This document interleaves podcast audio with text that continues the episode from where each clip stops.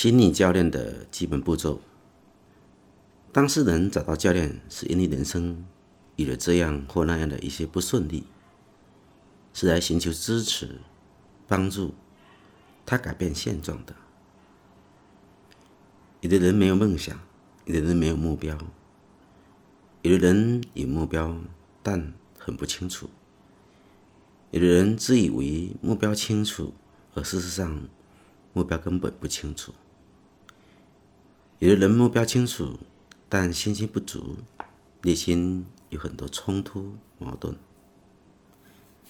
一号自我占上风，二号自我常被压抑，产生很多消极的自我对话。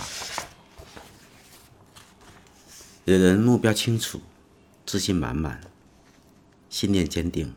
勇气十足，然而秉持的这些错误，甚至是荒谬的信念和心智模式，却又不自知，人生自然产生很多如堂吉诃斯式的困扰、困境，甚至是悲剧。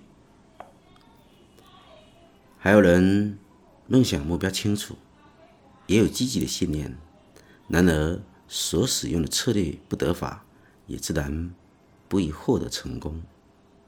因此，教练需要敏锐地洞察当事人产生困扰的原因，并采取因应之道。如果没有梦想目标，或目标的吸引力不够强，就需要提高期许来切入，要激发当事人的梦想。帮助他去造梦，这个阶段我们称之为理清目标。当目标清晰了，就需要有与目标达成相匹配的信念做支撑。这个阶段我们称之为信念走路。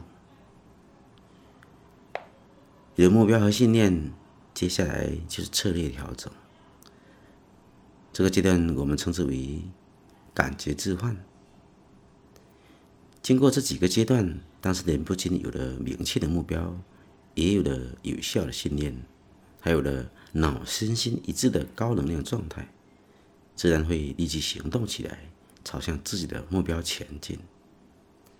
而这几个阶段进行的前提和关键是和谐气氛。因此，心理教练的基本流程和步骤有五步。第一步呢，是和谐气氛。是建立教练关系的关键。第二步呢，是厘清目标，是展开教练活动的前提。第三步呢，是信心理共识，是展开教练活动的关键。第四步呢，是感觉置换，是状态调整的关键。